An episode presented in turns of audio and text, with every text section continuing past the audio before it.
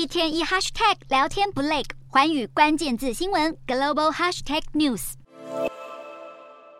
中国全国政协会议四号召开，而在正式开幕前，会前的记者会就先进行统战。全国政协发言人郭卫民重申，坚决反对台独和外来势力干涉，以及坚持和平统一。郭卫民还说，中方近年来积极参与举办海峡论坛，打造两岸民间交流交往的新平台，以及两岸村里长交流机制。他并且表示，全国政协将会继续推进两岸统一。这一场记者会全场未提美中外交和乌俄冲突，而是聚焦在拼经济。今年的中国政协和人大两会是人是换届年。据了解，中共政治局常委。排名第四的王沪宁将会接任全国政协主席，预期他将会加强建构统战理论以及对台统战的工作与论述。有外媒指出，王沪宁或许会制定取代“一国两制”的对台方案。